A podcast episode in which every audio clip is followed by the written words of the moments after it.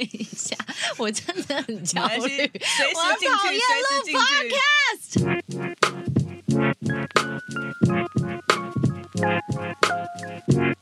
今天星期三。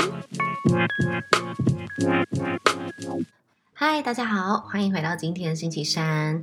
呃，前阵子我有去了一个沉浸式的剧场，然后那个时候我好像约了欧尼还有一个好朋友一起去。那那一次呢，其实蛮有趣的，就是大家所有人集合到大安区的一个类似像一个小小的旅店的地方，然后到大厅集合，然后他们会分成好几组，然后呢，工作人员就会应该算是演员，他们就会带着你，然后去到各个饭店的楼层，很像是最近大家应该知道蛮多，就是沉浸式剧场都会用这样的方式呈现。那那一次我印象还蛮深刻的，就是其中有一 part，因为进到不同的房间就有不同的剧情，然后当场的演员都会预备好他们的角色，所以你必须从各个不同的房间时序，还有在去到不同房间路上遇到的人，拼凑出到底发生了什么事，就好像你也是这个剧情的一部分，可是你也同时在听好几个不同版本的故事。那当中有一个我印象非常深刻的是，有一个暗暗的房间，然后里面只有一位演员，一个男生。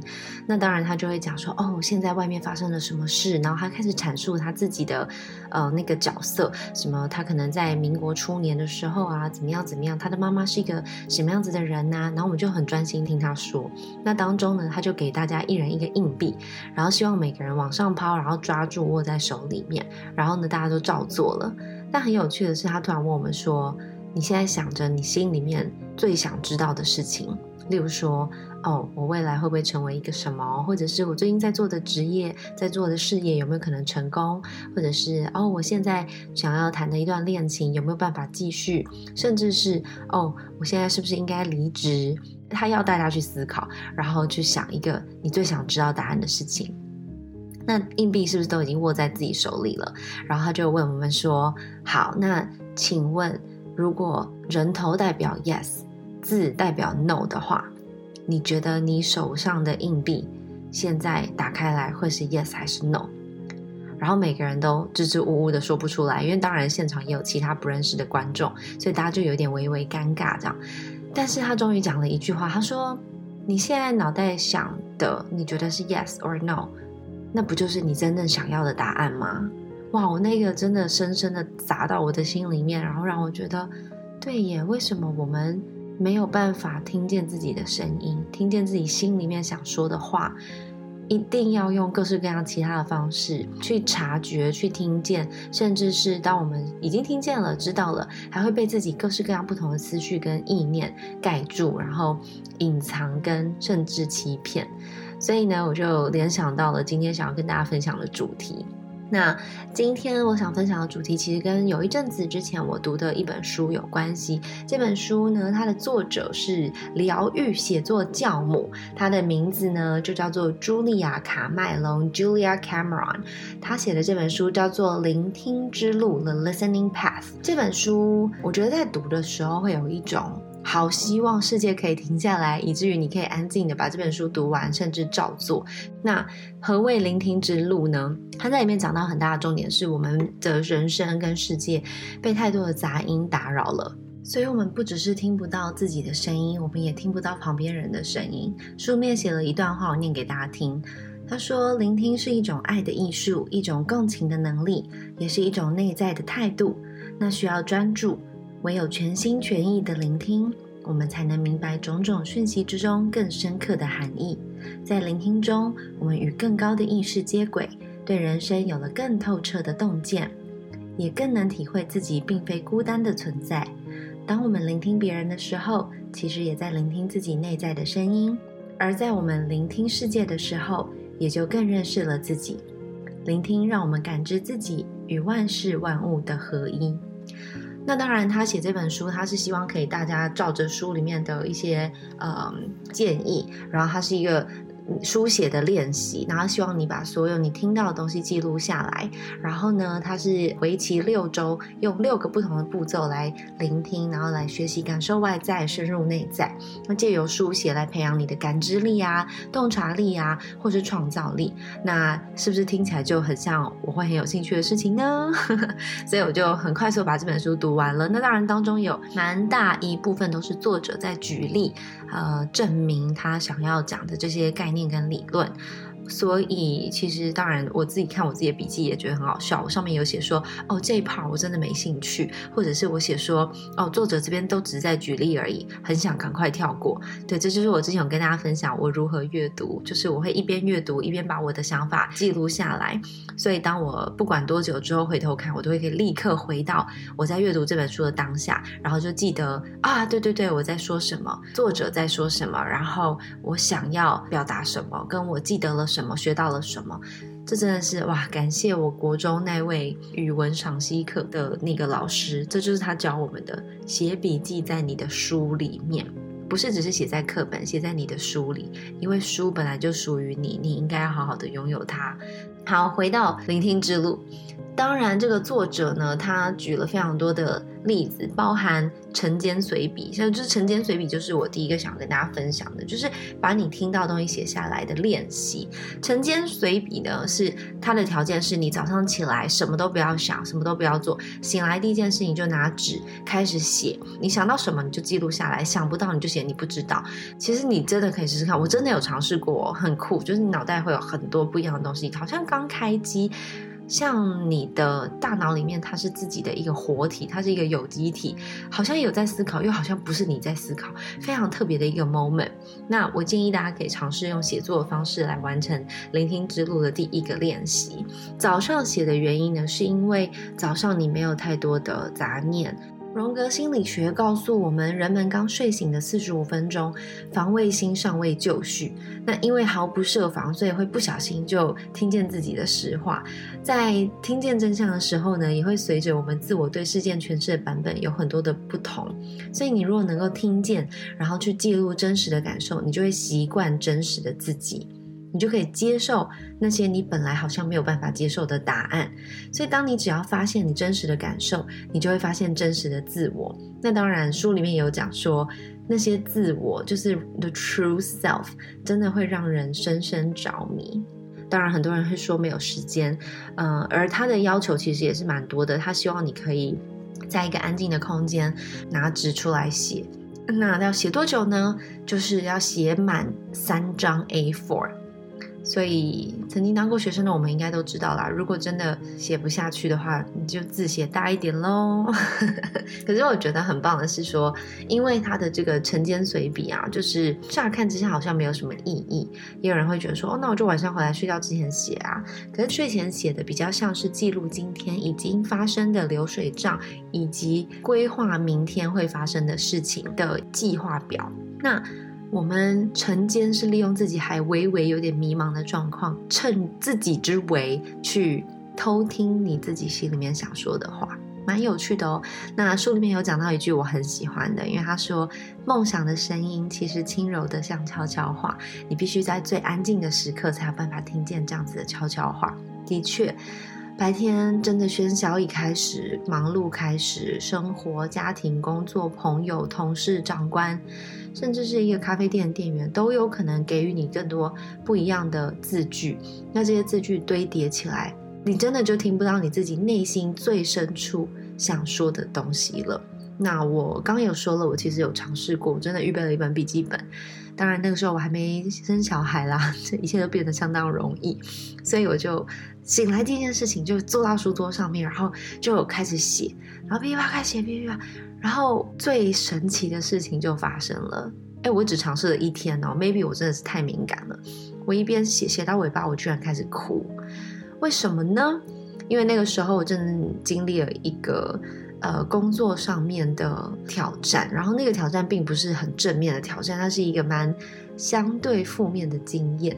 然后这个经验确实也会让我觉得，好像有那段时间的努力是白费的，甚至有一种被某些人背叛或者是耻笑的好像跳跳脱自己的身份之后，回头看，觉得天哪，我当时在忙什么？好白痴哦，我笨蛋吗？好像怎么那么好骗啊？人家随便说你都随便相信。其实那时候状况蛮严重的，就是这个工作的合作案已经走到快要对簿公堂的状况。那那时候我在练习的时候呢，很有趣的就是我一边写一边哭，一边写一边哭。回头看就发现哇，天哪，好多的难以说明的纠结。然后自然而然的竟然写出来了，然后终于理解啊，我的角度是什么，我的感受是什么，我想要怎么做，那我为什么又没有那样子做？原来都在我自己的矛盾里面。那很多的时候我也跟大家说过，就是很多事情你要说出来，就像许愿要说出来，因为说出来耳朵才会听到，大脑才会执行，说出来你也才会记得到底发生了什么，说出来你也才会知道你的愿望实现的时候。那个是你许过的愿望，你要记得你的愿望有实现。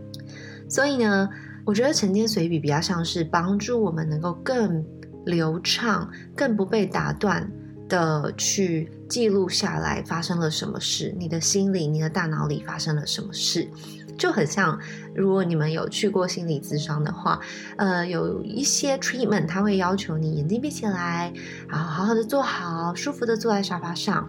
然后心理师就会开始，呃，带着你进行一小段类似冥想，可能会让你想象你现在走在什么样子的路上，青草地上，柔软的青草，你可以听到一点点石子的声音，你听到你的呃鞋子敲打在石头上面的声音，你可以听到微风徐徐，你可以感受到好像那种和煦的阳光照耀在你的脸上。有一点温暖，可是风吹过来的时候，呜，又有点冷冷的。它带着你进入这样子的画面之后，要你抬头看看天空，然后专注、专注、安心的看着天空，什么都不要想。如果这个时候有一个想法进来了，就把它当做是一片云，它飘过来了，又从你面前飘走了，大概是这样子的方式。这就是心理咨商会使用的方法，让你可以专注、安静的停下来，去感受你自己的感受。那我觉得晨间随笔其实就是用这样的方式实体化，更三 D 或四 D 的呈现在你自己的。宇宙里面，那你在写的时候，你的手一边动，听得到不管是铅笔沙沙沙的声音，或是你手经过纸张的声音，或者是你听得见自己的心跳，你听得见自己吞咽口水的声音，慢慢的，你就可以更多、更敏感的感受到你自己到底你想要说的，你心里面真正想的，跟你想要的是什么。再来第二个最重要的，除了晨间随笔之外，最重要的就是要对自己诚实。因为写作你没有空对自己涂涂改改，当你脑袋飘出什么就记录下来，然后写下来，那是最直接、最没有办法骗人的。那当你诚实的去把它记录下来的时候，你就更能够知道你要问的问题是什么。那当然，在对自己诚实这件事情上面，还有一个很有趣的地方。你对自己诚实习惯了，你也会对别人诚实，或者是对别人有没有诚实感到敏感。我记得前一个月吧，有某一天有空的时候，我看了亚当·山德勒的一个新的。电影叫做《毕业有希望》，然后那个“希”是蜥蜴的“蜥”，那其实很有趣哦。亚当·山德勒他当然他是制作人，然后这部电影呢，乍看又是又是一部典型的搞笑美国片，然后也可能很白痴，然后有一些很臭直男的梗啊，或是一些笑话在里面。那我想说，好啦好啦，就放轻松看个卡通好了。结果没想到哇，里面其实蛮多很直白又感人又可爱。又讨人喜欢，关于教育小孩的一些精髓，还有一些品德的的地方，我非常非常喜欢。那如果大家有空的话，可以去看一下《毕业有希望》，蜥蜴的蜥。那故事是在讲说，有一只蜥蜴，它有一只乌龟，然后他们俩生命都可以活得非常的久，但是他们就是都一起被关在同一个学校里面，然后是这个学校某一个班级的。班宠就班上的宠物，所以他们看遍了人生啊，各式各样，每一届的学生他们都有各种不同的烦恼跟成长过程。那他们本来只是两只很厌世的爬虫类，但是因为一些各式各样的原因，所以呢，他们开始有机会传递一些呃蛮有教育意义的资讯，这样子。好，我就不破大家的梗，不爆雷了。嗯，我觉得蛮好看，蛮可爱，可以大家去看一下。那其中有一个小女孩，她有一个最深刻的困扰，就是他非常爱讲话，非常非常非常爱讲话。她是 non-stop 的那一种，所以她讲话讲到别人可以睡着，讲到别人不想跟她当朋友。那我觉得很可爱，因为我小时候好像也是这样。天哪，那这小女生就很困扰，就是怎么办？我我就是没有办法停下来，我就是爱讲话，然后大家都不喜欢我。然后她就跟呃亚当·山德勒配音的这只蜥蜴讲她的困扰，这样，因为他很有趣的给她一个建议，他就跟她说，嗯。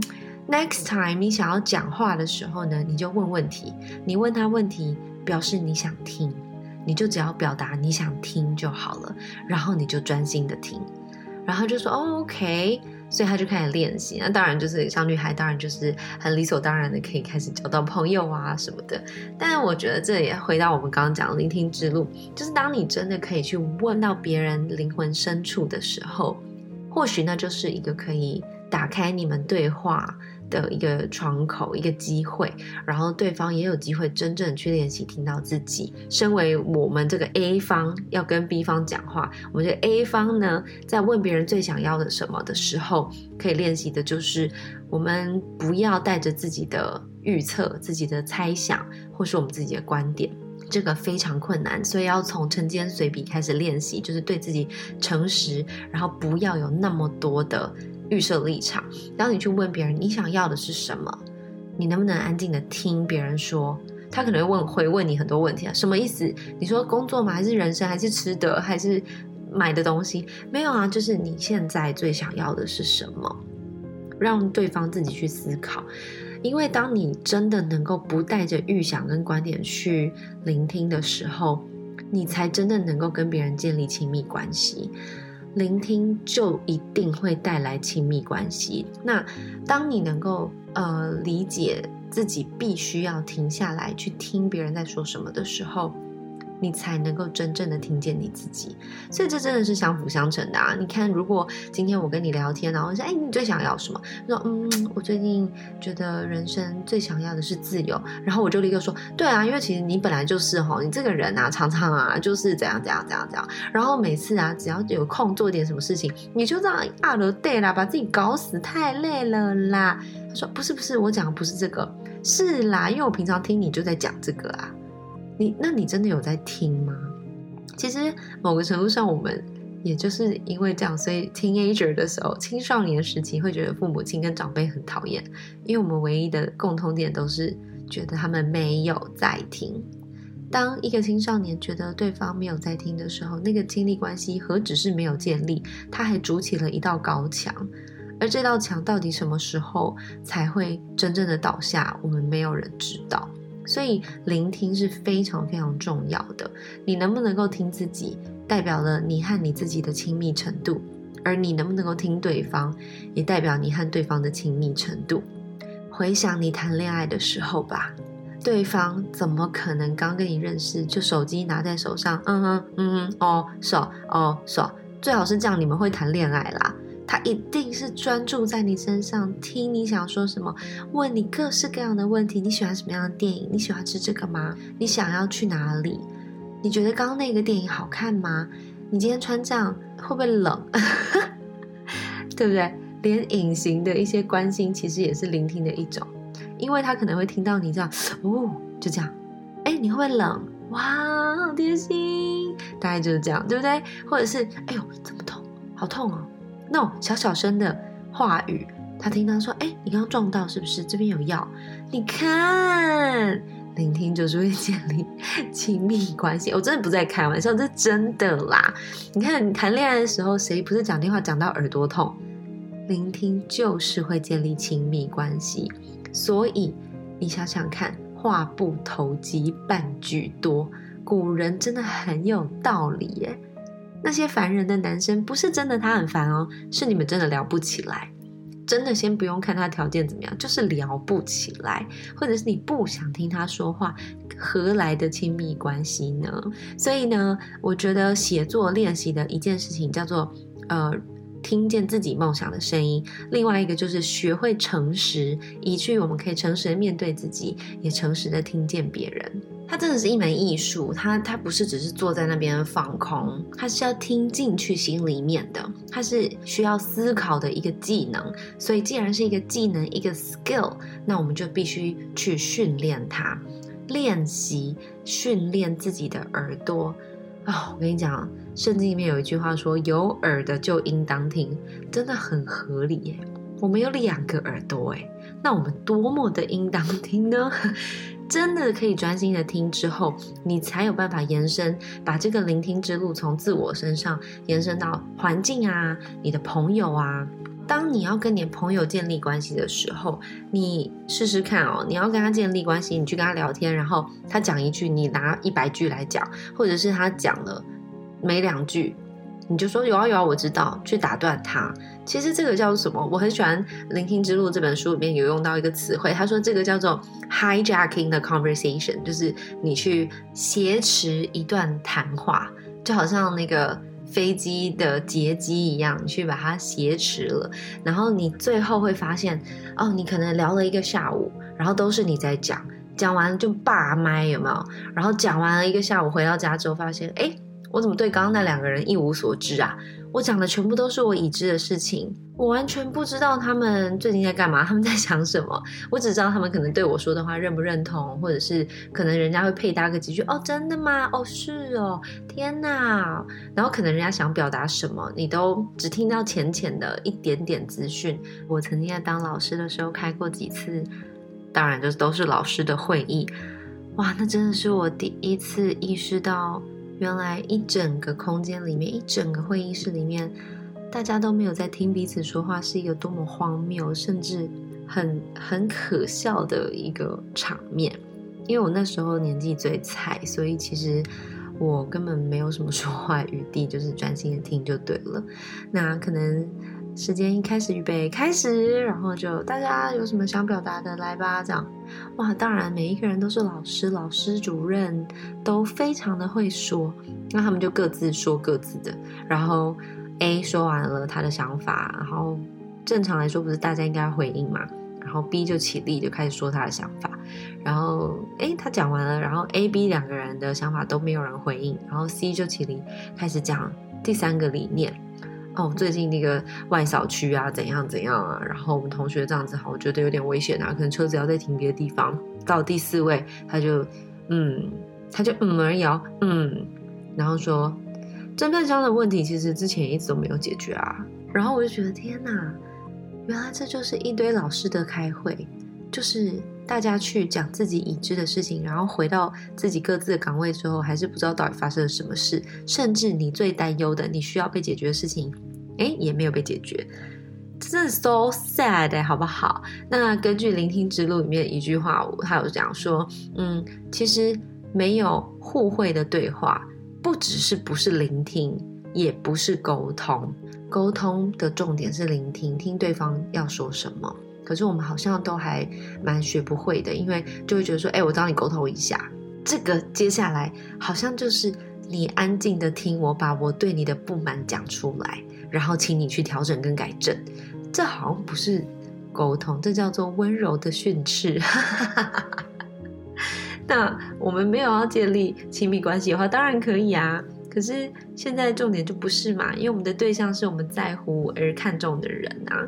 所以如果可以的话，要记得哦，你的这段对话有没有互惠？有的时候真的要憋住你想说的话。我也常常要跟我自己说，憋住，憋住。不是我说的话不好，而是我真的很想听你想要说什么话。我相信你真的去这样 practice 的时候，对方也可以感受得到你对他的尊重、看重，甚至你对他的支持吧。那再来第二个呢？仔细聆听才能够触及真实。就像我刚刚说的，嗯。很多人都只会浅浅的说，可是当你继续听，继续给他机会，继续让他表达的时候，他们就有可能可以开始挖掘他们自己，因为他们可能也还没有练习聆听之路啊。但是你陪伴着他们，好像那个陪跑员、配速员，慢慢跟他说：“好，这边呼吸，好，我们再多说一点，我们再往前一点，没关系，你已经做得很好了，不要管别人，慢慢来，用这样子的方式去给人家时间，给人家安静而仔细专注的聆听，其实是一种精神上的款待。我相信被聆听的人，当他知道自己是可以安心的说出他自己的想法，还有他心里面的话的时候。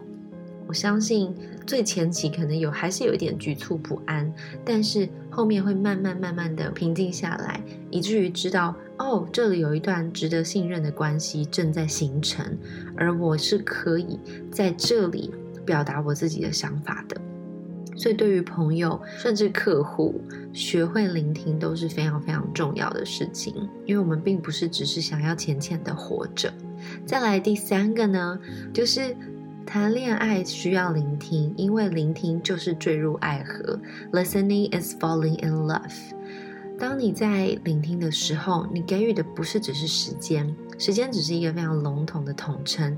当你没有你自己的预想啊，自己的观点，专注而信任的去聆听的时候，你建立起来的是一种包容，你给予的是一个同理，你表达出的是一种 compassion，就是。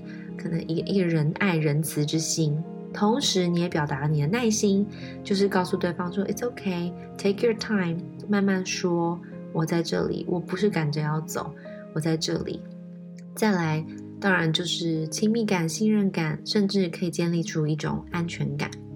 这是为什么啊？很多人去上那种。不认识，全部都不认识的人，大团班，然后他们就会很想要你赶快建立亲密关系，他们就会说好去找两个人，然后跟他说什么什么。那因为大家都不认识我们，我们还是会有点礼貌嘛。所以大家不认识的状况下，哎，你好，哦，我我我最讨厌吃青椒，真的，你不喜欢吃青椒？为什么？哦，没有，就是觉得青椒那口感脆脆的，有点恶心。哦，是哦，那山药呢？哦，山药我也不喜欢呢。哦，我也是哎，山药就吃起来咻咻的，我就不爱。哈，那第三个人说，可是我觉得山药很好吃，山药磨成泥就比较好吃，因为我之前有尝试过，所以。虽然这边还只是一些 small talks，一些浅浅的对话，但是他们已经在听彼此说话。那你如果有上过这种课程，你回头想，是不是老师说好好好回座位回座位，你就会立刻觉得哦，那刚刚那两个人跟你是有一点关系的。Yeah, listening is falling in love. I started with a small conversation. 所以当你能够去跟你身边的朋友有真正专注的聆听的时候。I'm pretty sure 你们的关系会变得越来越不一样，彼此聆听哦，不是只是你听他哦，他也听你，因为我们刚刚说嘛，对话要有互惠才是沟通，才是聆听。那当然，谈恋爱何尝不是如此呢？谈恋爱最重要就是表达我看重你，我在乎你，所以我听你说话。当你表达你的看重的时候，你同时也在传递一个讯息，叫做。哦，你很吸引我，你说的话我渴望把它听完，我也尊重你想说的，我不想打断你，因为我珍惜这段时间，也珍惜我们的对话。唉，怎么办？好正能量哦！但其实我想说的是，我觉得当这些练习成为我们日常每天都在尝试做的事情的时候，你真的会听到很多不一样的声音。诶，就像我曾经啊，把自己关在房间里面。然后把灯关掉，也没有音乐，也没有人陪我，我就是一个人。然后，哎，真的不夸张哦，我听得到电流的声音，很小声，那个嗯，或者是那种的那个声音。当你听到那个声音的时候，我跟你说，就再也没有办法忽略了，甚至会觉得它好吵哦，晚上睡觉也没有办法好好睡。为什么那个声音一直在？没错。这就是当你可以听见你自己的心里在说什么的时候，你就再也没有办法忽略它了。但这是好事啊！你听到自己，你的表面就可以做出更贴近真实的选择。那你也可以听到别人的弦外之音，听到别人真的想说的话。希望大家可以感受到聆听之路的重要啦。那这本书《The Listening Path》by Julia Cameron 有一些重点，我觉得蛮有趣的，所以推荐给大家。然后也通证起来一部分，嗯，跟大家分享。我们来进一下广告吧。大家都知道，其实我平常吃东西非常的清淡，所以到初一的饮食调配还有准备要吃副食品的时候，我个人选择的是木木宝宝粥 M U M U 木木宝宝粥。他们历时两年的研发，可以以真实为主张，在绝无添加任何调味料，也获得了百分之百无添加洁净标章的优质状况下，提供给宝宝最纯粹、最真实的滋味。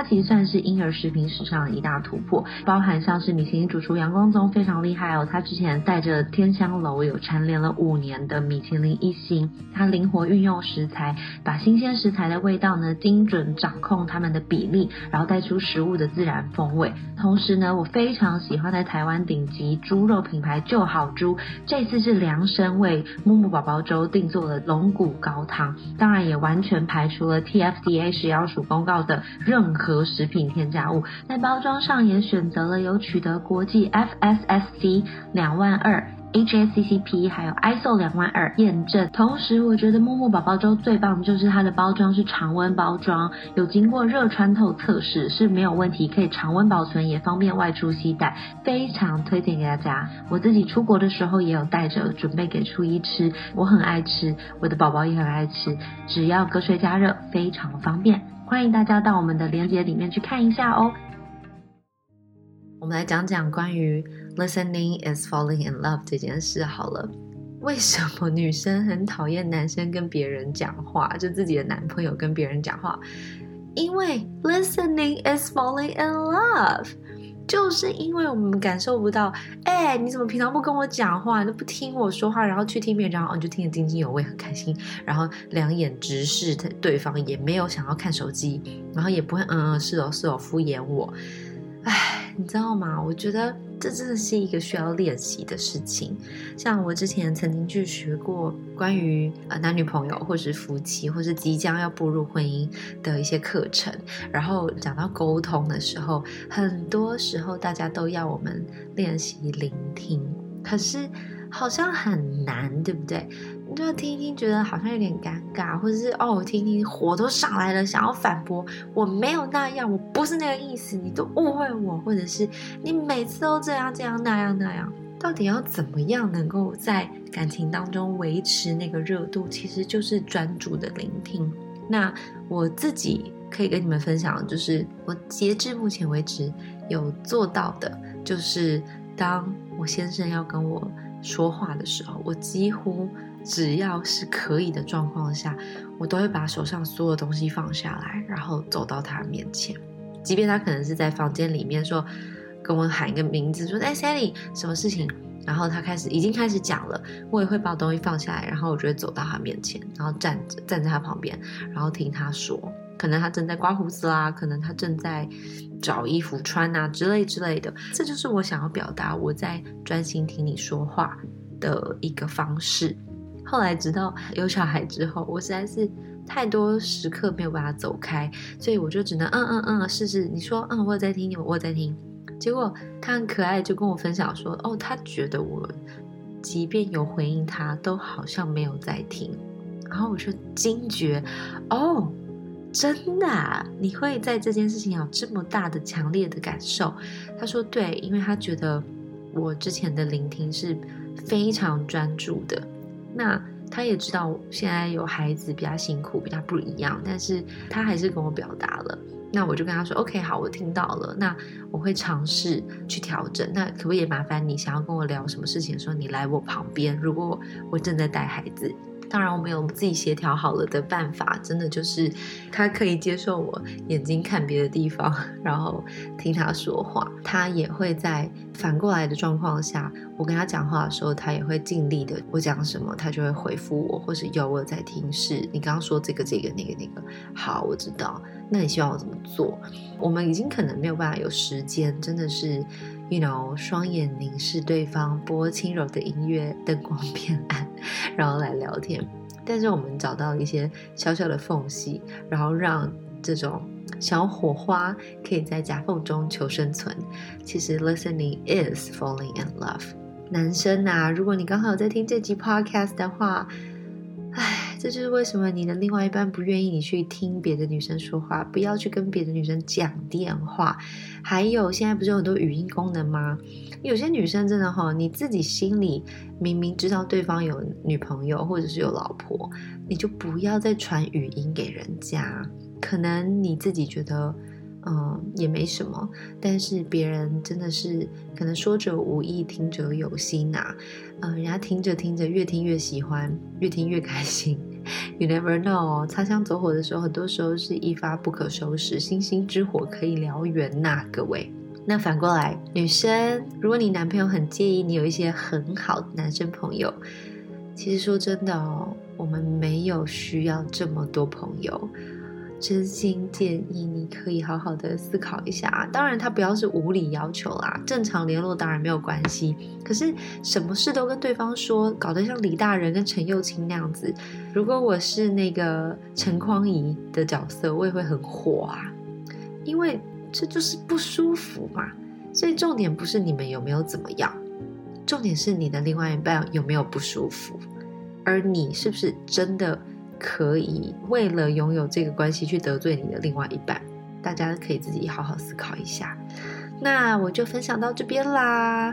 Listening is falling in love. The listening path by Julia Cameron，分享给大家，然后也希望大家真正的可以练习一下晨间随笔，试试看吧。期待大家可以把你们的心得分享给我。哦，对对对，我之前不是开了一个 Line 的群组吗？嗯，谢谢大家踊跃的加入。我没有让这个群组扩大到太大，所以我们大概只有忘记了两百六七十个人。